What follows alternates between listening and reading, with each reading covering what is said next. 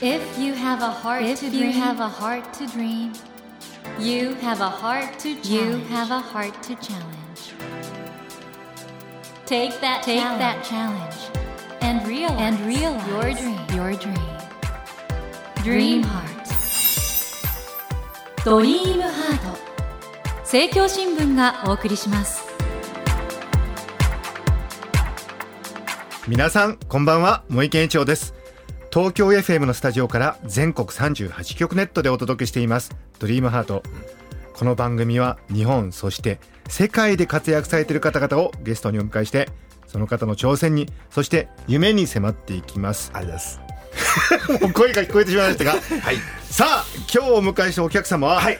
世界的大スターのプロデューサーですね。はいはい。はい、ピコ太郎のプロデューサー小坂大魔王さんですこんばんはどうも。よろしくお願いします。よろしくお願いしようこます。あなたの心の二酸化炭素、小坂大魔王でございます。よろしくお願いします。あれ今日ピコ太郎さんはいらしてあ、今日あのバイトしてましてあ。バイト？最近あの貝殻を閉じるバイトしてまして、えー、今海から金をもらってるんですけど、なんか僕ね、はい。ピコ太郎さんと小坂大魔王さんのツーショット見たいなあの一応写真は一応 JPEG 上はあるんですけど、リアルで見たいなってちょっと今日ね最近私生活が合わなくて NG 出してるんですけど共演は。そうなんですか。ええ。もう全く顔が僕よく同じ人間だっていう人が本当多いんですけ似てますよね。いやもう真中なぐらい顔が違いますからねこれはもう全然違いますからそれはもうなんせ僕ひげが生えてませんからもうそれだけで違います。あーねええそこはもでも声が似てるっていう説もね。ううわだ声はきっと2000万人ぐらい似てる人いるんじゃないですかね。全く違うと思います。ただ取らないでください。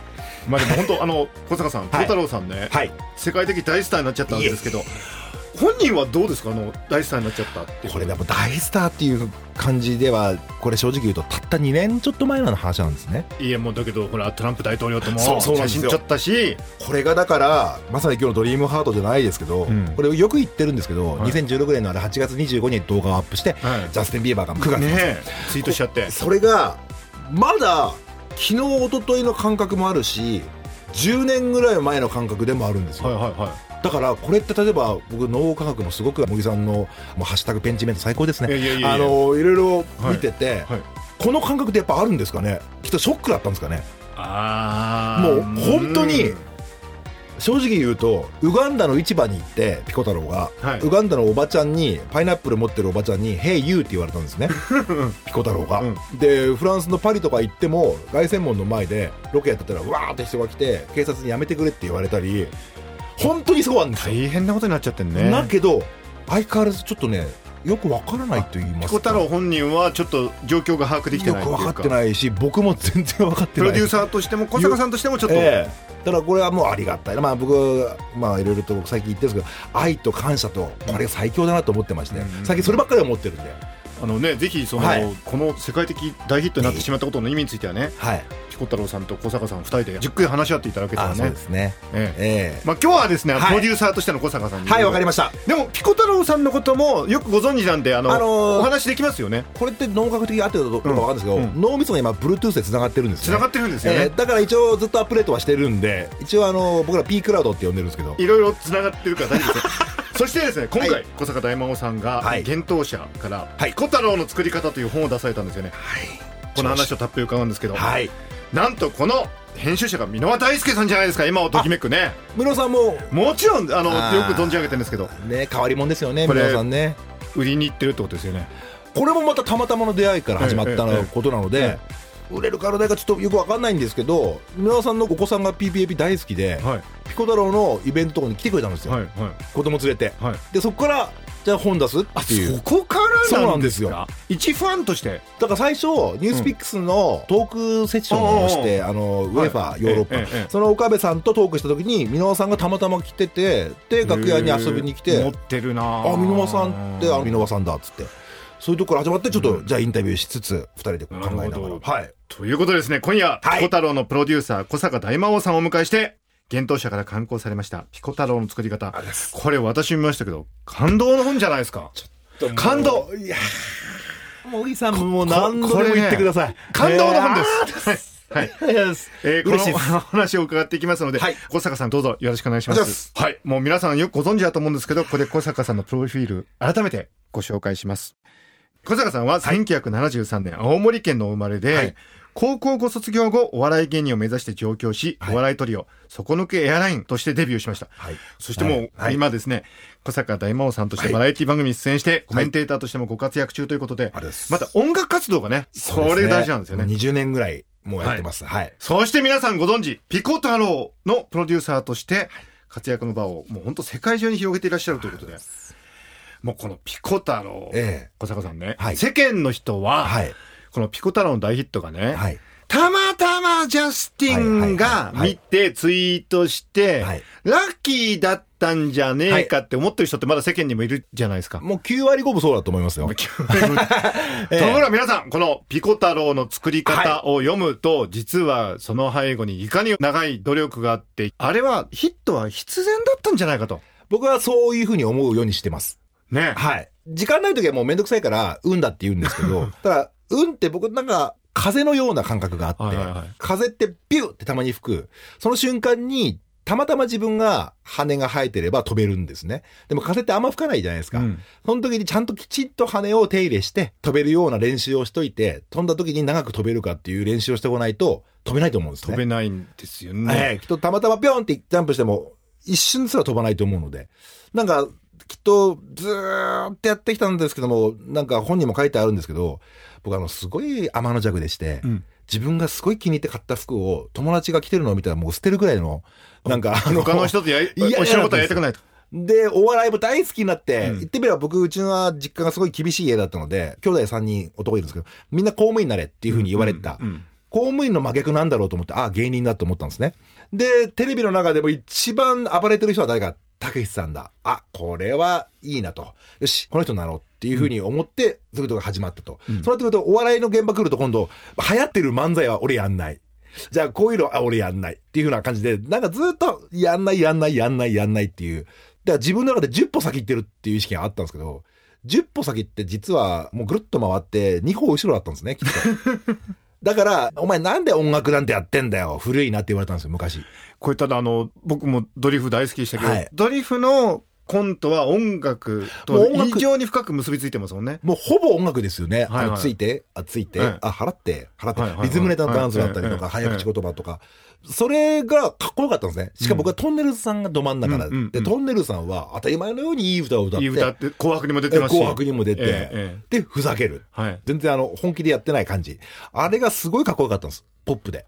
だから、そういう小坂さんの長年の思いがあって、はいそして今回ピコ太郎なんですけど、はい。いかにこだわってるかというのを象徴するのが TR808? ああ。これは何なんですか？小坂さん、TR808。簡単に言うと、はい。その昔、ドラムってやっぱり音がうるさくて、うん。しかもドラムって、まあまあお金がないと持てなかったんですよね、家とか、はい。で、ドラムをバンドで欲しいんだけど、ドラムいないから、しょうがなくドラムのバーチャルを作ろう。はいはいっていうことで、ローランドがリズムマシーンっていうのをリズムマシン。はい作ったんですね。はいところが、ドラムの音ってやっぱり生の音なんで、再現できなくて、うんコンピューターで作ったら、ドッピョーン、ドッピョーンになったんですよ。はいはいはいだからあの、ポーンとかティーンとかカーンが、なんとか機械でドラムに似せて作った音なんですね。はいはい。だから、ドラムがいなくても、あの機械をイヤホンジャックにグッて挿して、スピーカーから流せばドラムの代わりになるっていうことで出来上がった。この音がすごく僕はチープなんですけど、うん音がすごく太いんですよ。はい。太いって簡単に言うと大きい音で出すとスピーカーがビリビリ言うんですね。うんうんで、その音が海外とかでもあんまり使ってなかったんですね。もう古い機械なんで。あはいはいで、これを使うのがダサいっていうような雰囲気の時期があったんです。んですねええ。その時期が、僕ずっとその音好きだったんで、だったら今使おう。さっきのあの、人が着てる服は着たくないのはいはいはい感覚で。で、その音を使おう。で、その音を現代の科学のパソコンの中の内部のコンプレッサーってあるんですけど、うんそれ使うとバーンって音が出るんですよ。うんうんしょぼい音を爆音出した。うんうんうんでも、他の音はあんま使わずに、それをシンプルに出して、ピコ太郎が変な歌を歌ったら、面白いだろうなと思ったんですね。そうすると、ミュージシャン界隈でまず受けたんですよ。で、あの、音楽のその、いわゆる EDM って言われるエレクトロダンスミュージックのあの方向の音で、ちょっと使い始めたっぽかったんで、はい。97年ぐらいに実は PPAP あったんですけどそれを、今だと思って、初めて2歩前ぐらいの音として使ったんです。英語のウィキペディアで、はいあの、PPAP 見ると、はい EDM に分類されてますもんね。されてますね。だから、そういう意味においてはなんかもう音楽のトレンドのなんかもう、いいタイミングだったんですね。そうですね。だから EDM って、今はうん EDM、昔はテクノハウスって。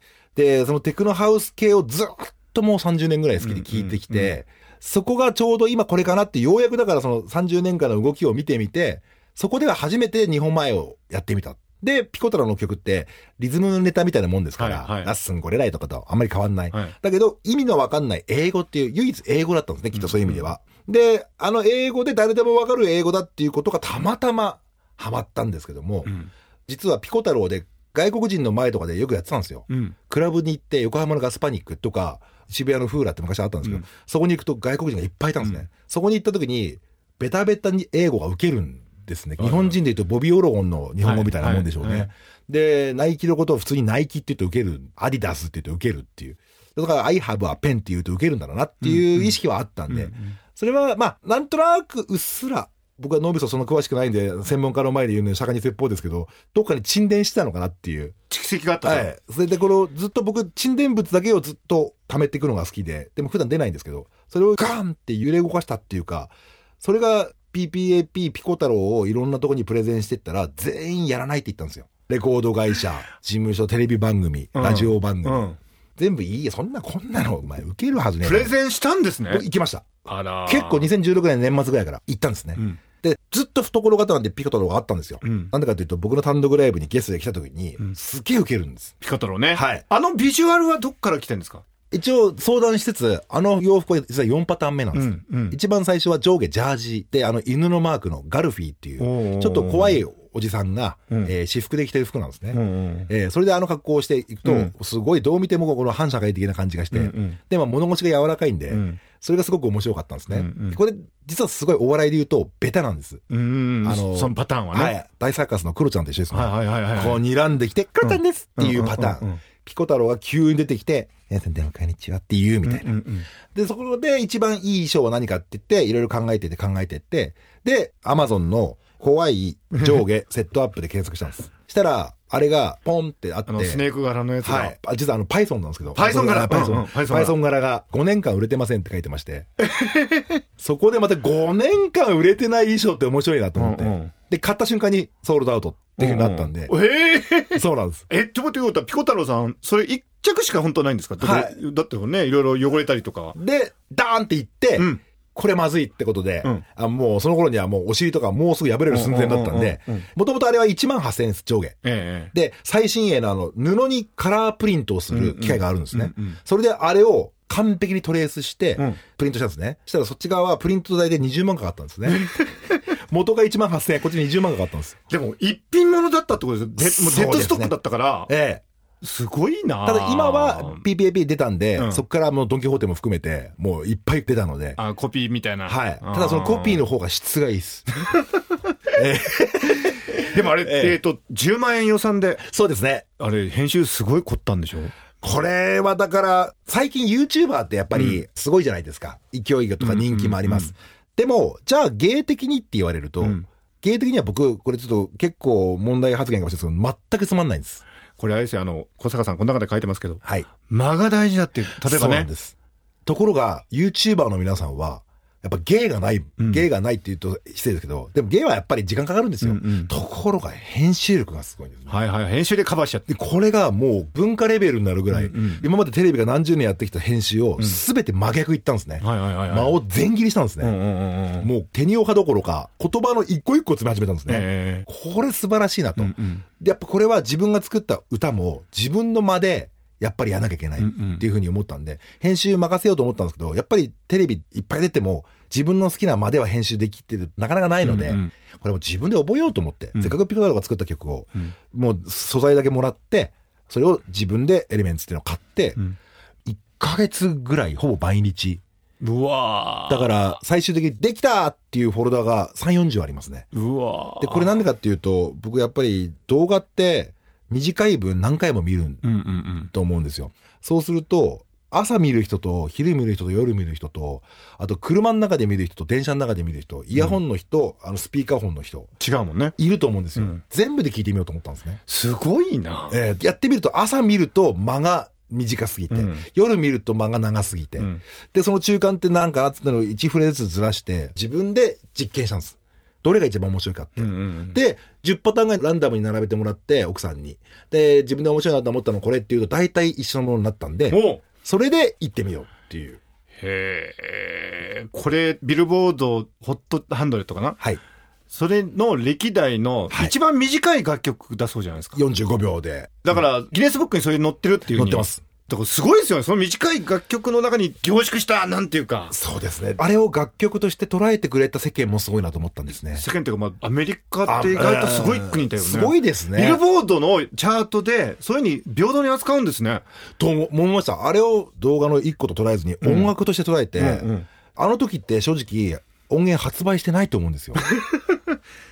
あ、でも最近ビルボード SNS とかも含めてチャート計算するから。でも2年前が結構それってまだそんな浸透してなくて、うんうんうん。え、売ってない音源やっていいんだみたいな世界の人が思ったっぽくてでもビルボードはそこでうちはそうやってますって言って、で、日本のビルボードとかも、あとオリコンとかもそれで少し変わって、じゃあビルボードにとっても画期的なと思います。でこと、だったんですね。世界的に有名なチェインスモーカーズっていうんうんう二人組はい。がずっと1位だったんです。クローザーっていうめちゃめちゃ大人気の、今きっと10億回以上回ってる。そこがずーっと1位だったのを2週間超えたんですね。すごそしたらチェーンスモーカーズがちょっとムカついたのがうんギャグでツイッターのアカウント名をアッポーパイナッポールズにしたんです。名前を変えたんです。で、こうすれば1位になれるかもね。すごいリスペクトじゃないでこれがやっぱアメリカすげえなっていうの、ダントツすごいトップの人がこの遊びをしてくれるっていう。フェアですよね。そうですね。だから、これはまあ日本がいい悪いの意見にあんまり行きたくないんですけどやっぱりエンターテインメントはアメリカのもので、うん。やっぱり歌も踊りも、まあアジア全体と、まあ韓国はすごい頑張ってますけど、じゃあレベルが勝ってるかっていうと、勝ってる人はほぼいないと思うんですよ。なんでかっていうと、あっちの人っていうのはやっぱり移民の文化でやっぱり人種だったりとか、えー宗教でやっていくとキリがないんで、もう自分たちがいいと思うものいいっていう風にするしかないなと思ったんですよ。それが芸の質だって、芸のあと面白さっていう。で、それがあれ面白いと思ったから、すぐあのバットマンを描いた原作者が、バットマンでピコ太郎をぶん殴って絵を描いたりとか、みんなが遊び始めたんです。すごいね。本来それをお金払って頼んだら、うんうん何千万だよねええでも、関係ないっつってうん、遊び始めた。で、日本は海外で流行ってんだよね。ペンパイナポアポペンっていうオチをまず知って、うんペンパイナポアポペンっていうものだよね。見てみた。つまんねえ子供騙しっていう感覚。うん評論家なんですよね。あの、アメリカは客と演者なんですよね。この感覚というよりは。そうですねん。そこがすごいなと思いました。もう、ちょっと振り返れば、トランプ大統領はどうでした？トランプ大統領ね、ものすごいね、いい匂いしました。って言ってました。なんだろみんないいものなんでしょうね。ですごいこう新品の匂いがしたっていう感じがして、うんですごくね、ピコ太郎によるとですよ、すごくラフなうん。ギャグ好きのおじさん。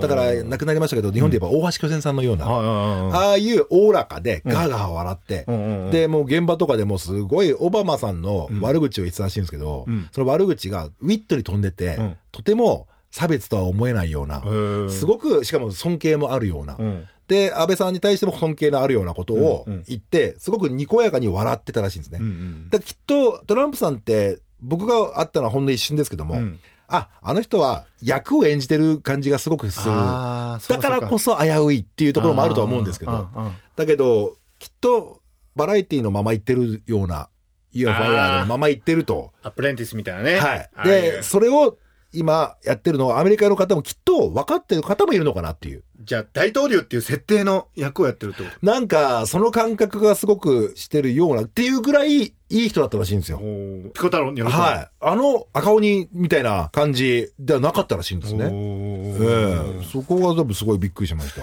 それにしても子供がピコ太郎大好きなのはなんでなんですかねなんだ、これは何なんですかね。いや、僕、あの、うちも子供が生まれまして。あ、おめでとうございます。そうですよ。で、もう6ヶ月、んで、NHK のいないいないばーって番組があるんですけど、んあの、ワンワンっているんですよ。はいは普通の犬なんですよ。ん大人気なんですよ。い。はいはい。でも別に顔、耳は緑だし、ワンワンですって声もなんか、あれだし、超人気あるんですよ。んだからかね結局子供の好きか嫌いかなんて大人が分かるわけがないのかな。わかんないんですよね。だってやっぱ子供が描いた絵って芸術的じゃないですか。うんうんうんなんか、やっぱあれを見ると、子供って、大人が子供には受けるのはこれだって言ってるのは、僕大人の援護かなと思ってて、うんうんうんやっぱ子供も全員それぞれが 自主的に何かを考えてるんだなと。だからきっと僕は素直に思ってます。I have a pen が面白かったなと思います。うん子供にはで、いっぱい分析してますよ。あの、パピープペポがハマりやすいとか踊りがとかうん言ってますけど、正直僕がピコ太郎を動画にするときに、後ろバックを白にしたんですね。うんあれは単純にスマホで見た場合、ロケで撮ると絵が多すぎてうん、ちらつくんですね。うんうんで、ピコ太郎って芸が細かい人なので、うんうんですよねえーやっぱ背景なんもない方がいい。うんで、真っ白にした。うんで、どっかできっと、パッと一瞬見てパッと終わるぐらいの感覚ってきっと子供にも通じるものじゃなきゃ意味がないのかなと。うんきっとそれが子供にはまったのかな。だから大人の、今暇な人ってみんな忙しいと思うので、インスタもフェイスブックもみんなやんなきゃいけない。そういう暇で忙しい人用に作ったものが子供にはまったのかなと。だから YouTuber も子供が人気あるのかなと思います。とにかくこのピコ太郎の作り方、本当に素晴らしいもんなんですけど、その最後に愛梨ちゃんの感動的なエピソードでね、が短く言えないんですよね。僕もこはい。れブログ当時読んでたんで、あそのそのまま載ってますもんね。これはあの、ちょっと、箕輪さんと研究が隠しながら、箕輪さんはギュッと詰めてやりたい方なので僕は最後のブログだけは、ちょっと間を空けさせてくれと言ってうん、僕がちょっと開業まで全部、余白まで作りました。あの、小坂さん、やっぱり愛なんですかね。僕、これ、愛っていうとね、僕、いろんなところで言ってるんですけど、うん。今回のテーマが実は愛なんですけど、うん。愛って何かっていう話で、子供が生まれてすごい分かったこともあるんですけど、もともと郷土愛も家族愛も友情もみんな愛だなと。うん。で、愛がないと、人に好きだって言ってもらえなくて、うんうん。結局愛嬌も愛だし、可愛らしいも愛だから、やっぱり愛がないと、風が吹いても誰も押してくれないなと。うん。やっぱり、会った人全員にちゃんと一生懸命仕事してると。まあそれが真面目かふざけてるかというと僕はふざけてるんですけど、うん。そういうので愛が一番大事なんじゃないのかなっていうふうに一応テーマ、どの論文にも書いてなかったので、はい。いろんな方が論文書いていただいて、学者さんが。はい。その中に愛がなかったんで、よし、愛にしようっていうふうにまた天の弱でいきました。皆さん愛にあふれる本の話を伺ってきたんですけど、はい。そうそう今週は時間になってしまったんですがあでもありがとうございます。本当にこのピコ太郎の作り方素晴らしい本です。あの、はい。ジャケットも本当にいいですよね。マッキンキンです。マッキンキン。はい。はいということで小坂さん来週もぜひ来ていただいてよろしいですか？もう、それに関してはもう日本撮りだからいいとも。いいと思うはい。えということで、あの、はいピコ太郎さんの代弁者として、はい小坂さんにまた伺いたいと思います。はいそして来週はですね、今日ご紹介しました小坂さんのピコ太郎の作り方、こちらのプレゼントもありますので、はいぜひお聞き逃しなく。はい。ということで、えー、森健一郎が東京 FM のスタジオから全国放送でお届けしています、ドリームハート。今夜はピコ太郎のプロデューサー、小坂大魔王さんをお迎えしました。Never let go of that dream. Never forget Never that heart to challenge. heart to challenge. Dream Heart. 茂木健一郎が東京 FM のスタジオから全国38局ネットでお届けしてきました「ドリームハート今夜はピコ太郎のプロデューサー小坂大魔王さんをお迎えしましたがいかがでしたでしょうか？あのーこのね「ピコ太郎の作り方」という本はピコ太郎がですね本当に偶然のヒットじゃないっていうことが本当にわかるんですよ。いかに小坂さんが長い時間をかけていろんなことを努力してきて積み上げてきたかその結果として、ピコ太郎というものが生まれたとだからねインターネットの時代でねいろんなバズったり例えばねブームが起こったりするじゃないですか。でもそれは偶然じゃないんですよ皆さん。それが分かるだけでもねこの「ピコ太郎の作り方」という本は素晴らしいです。やっぱりだからね人生はね努力した分報われることもある。そのきっかけがインターネットになるかもしれないけどやっぱり努力はしてなくちゃいけないと。そのことを教えてくれる本当に素晴らしい本ですので皆さんぜひピコ太郎の作り方お読みください。さてドリームハートのホームページでは1000円分の図書カードに番組特製のエコバッグをつけて3名の方にプレゼントしています。番組へのご意見などメッセージをお書き添えの上ドリームハートのホームページよりご応募ください。お待ちしています。それではまた土曜の夜10時にお会いしましょう。ドリームハートお相手は森健一郎でした。ドリームハート。政教新聞がお送りしました。